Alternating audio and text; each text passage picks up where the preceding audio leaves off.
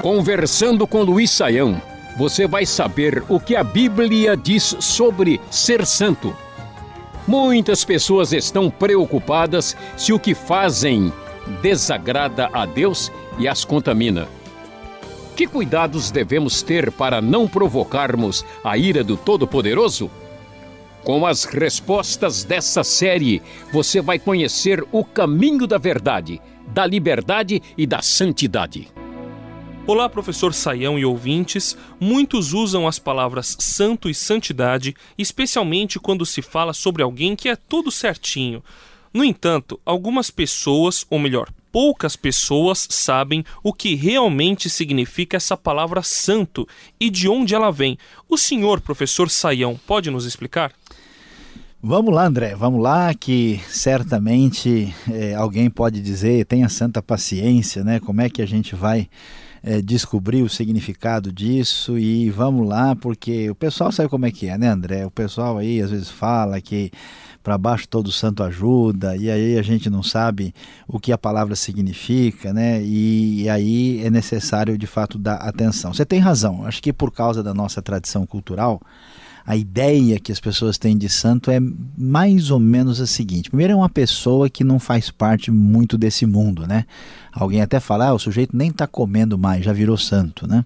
Parece que é uma pessoa assim que não faz parte do, do mundo real, né? Ou então como alguém diz, ah, o sujeito ali quer ser todo santinho, né? ele não faz nada de errado. Mas veja bem, né? apesar dessas eh, assim ideias populares, na Bíblia, a ideia de, de santo, né? o hebraico tem a palavra kadosh, né? ou Kodesh, que tem a ver com santidade, no grego tem hagios, né? Uh, a ideia uh, tem a ver com uma separação separação para um uso específico, particular e peculiar. É verdade que essa, essa ideia de santidade se aplica especialmente ao Senhor Deus, o Deus de Israel, que aparece no Antigo Testamento e que é apresentado como um Deus santo. Mas ele é santo no sentido de que nele não há nenhuma impureza, não há nenhum pecado uh, e que ele é, é, distinto, ele é de outra qualidade em relação ao mundo que nós é, conhecemos né, com as suas limitações, fragilidades e impurezas. E aí o que acontece, André, é que, é que esse Deus né, aparece com a sua manifestação de amor, é, em direção ao seu povo, e aí ele estabelece uma relação de parceria, que a gente chama na Bíblia uma relação de aliança. E quando Deus faz isso, né, ele pede para uh, Moisés e os seus liderados construíram um tabernáculo. E nesse tabernáculo, que é um símbolo da presença de Deus no meio do seu povo, você vai ter lá a própria tenda onde estavam as coisas chamadas sagradas ou santas, e lá tem um lugar santo e um lugar santíssimo ou santo dos santos. O que, que era isso aí? Tudo aquilo ali era era um símbolo da presença de Deus no meio do seu povo, uh, e, e aqueles utensílios eram santos ou consagrados no sentido que eram usados, separados para serem usados especificamente para Deus ou no culto dedicado a Deus. Então a ideia é essa. Né? Quando a gente diz é, que esse conceito de, de santo aparece, né, a gente vai prosseguindo na Bíblia e vai descobrir que essa ideia de santidade é, ela é passada né, do lugar santo para as pessoas santas, pessoas que são ah, perdoadas, limpas e purificadas na nova relação com Deus que se dá por meio do perdão em Cristo Jesus. E uma vez que isso acontece, essas pessoas são santas, ou seja, são especialmente separadas para Deus para serem usadas uh, de acordo com a, a, vontade de Deus. Então, nesse sentido, o santo tem a ver com isso, né? uma separação especial para o uso divino. Claro que santidade envolve uma vida que agrada a Deus, mas é muito mais essa ideia de ser separado para o uso de Deus do que uma pessoa que nunca faz nada errado e que parece assim meio que um ser de um outro planeta, né? Porque o problema aí não é exatamente, né? Eu gosto de dizer que Deus quer que a gente seja diferente, alguns preferem ser esquisitos, né? Então santidade não tem nada a ver com esquisitice, mas com uma dedicação adequada ao próprio Senhor. Questão da Lúcia, do Rio Grande do Norte. Apenas os santos serão salvos, professor? Se é assim, o que devemos fazer para sermos santos? Bom, André, vamos lá. Ah, quando a, a, gente aí vê a, a pergunta aí da Lúcia, lá do Rio Grande do Norte, é, eu imagino, né? É, as pessoas ficam meio assim pensativas, tanto quem é da igreja como é de fora da igreja, porque tem tanto filho ah, de Deus, né, que parece filho do diabo, né, pelo comportamento, e tem uns filhos do diabo assim que tão, são tão gente boa que parece filho de Deus, né? Então a gente nunca sabe aí como é que a gente separa o trigo do joio, sempre é difícil, mas assim incomoda a muita gente quando a gente vê pessoas assim sérias, né, se dedicando a Deus, querendo fazer a sua vontade, e outras pessoas, você sabe muito bem, André, você está me olhando aí com essa cara de interrogação, mas a gente sabe que tem um pessoal de igreja que é carne de pescoço, que é complicado. Então a gente olha assim e diz, puxa, mas será? Né? Alguns até que não são cristãos falam assim, pois se esse cara está indo para o céu, eu estou garantido, né? Eu não tenho nenhum receio de eu ficar de fora.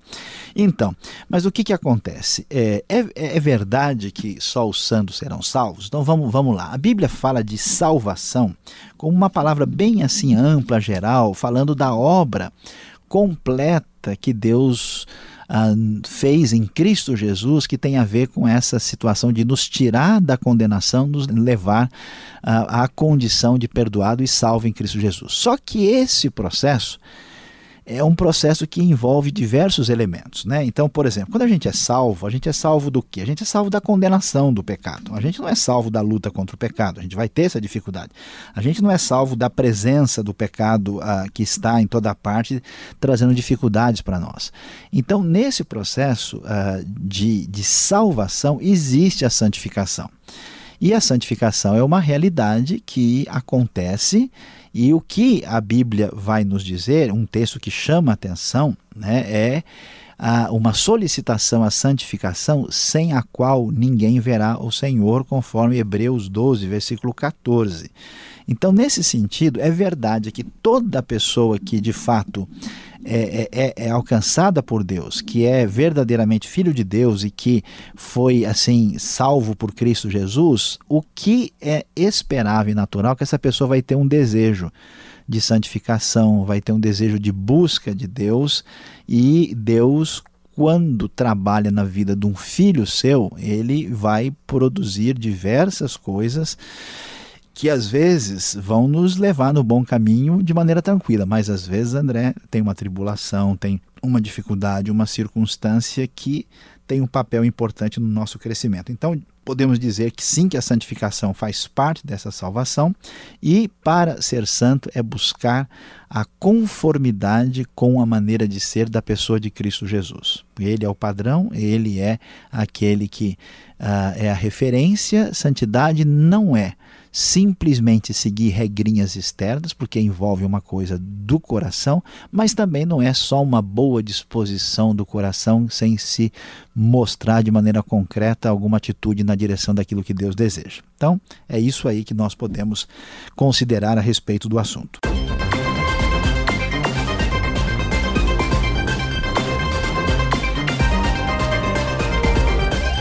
O Márcio de Conceição, Angola, quer saber se alguém pode ser santo mesmo sem ser cristão. É possível isso, professor? Pois é, o problema, André, é, é, é a gente entender direitinho é, o que é que as pessoas estão entendendo por ser santo. Né? Esse é o problema. Então, por exemplo, a gente é, tem o uso popular né, da palavra santo como a gente tem, tem até o nome da cidade, né? Isso aqui é, é, Santo Antônio de Pádua, por exemplo, né? Tem um nome, é, se usa a palavra santo em sentido variado de um lugar, de uma situação para outra. Agora, ser santo no sentido bíblico, no sentido do Novo Testamento, eu diria com bastante clareza que não é possível alguém ser santo sem ser cristão nesse sentido. Né? Alguém pode dizer, nossa, é, o fulano lá que viveu, né? havia um, um, monge na China que não era cristão e ele foi um homem considerado muito santo pela sua aldeia. Então, precisa ver o que, que a gente está querendo dizer com isso. Nesse sentido, ser uma pessoa altruísta, ser uma pessoa que, vamos dizer aí, age em sintonia com a sua própria comunidade, você vai ter várias opções aí, mas no sentido do Novo Testamento, a santificação é um processo que se dá posteriormente à conversão, o novo nascimento, a, a, completa, vamos dizer, identificação com o projeto de Cristo Jesus quando alguém se torna discípulo e seguidor de Jesus. Então, nesse sentido, só é possível ser uh, santo de verdade eh, quando alguém se torna cristão.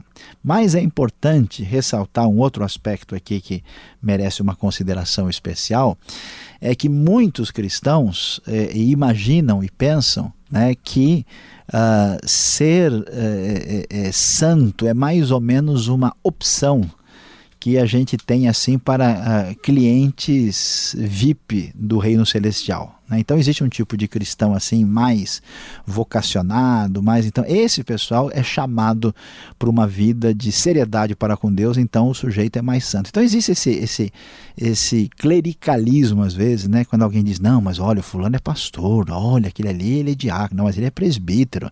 O presbítero não pode ficar vendo o jogo no domingo, né? O outro não é presbítero mesmo, então tudo bem, né? Então nesse sentido aí a gente tem uma uma, uma visão equivocada, como se a gente tivesse uma, uma tropa de elite evangélica, assim, né, de posição superior, que fosse chamada santidade, e os outros são mais ou menos cristãos da segunda divisão, assim, que vão para o céu mesmo, mas a santidade é uma espécie de opção que ele tem lá na sua cartela, que ele marca X ou não, dependendo da, da vontade dele. Não é essa a proposta do Novo Testamento. Todos os cristãos são chamados a uma vida de consagração e dedicação a Deus, que é uma vida de santidade. Então, não é possível é, ser santo sem ser cristão, e todo cristão é chamado à santidade. Este foi o programa Conversando com Luiz Saião. Produção e apresentação André Castilho e Luiz Saião. Locução Beltrão. Realização Transmundial. Envie você também suas perguntas para conversando@transmundial.com.br ou escreva para a Caixa Postal 18.113, CEP 04626-970 São Paulo, capital. E até o próximo programa.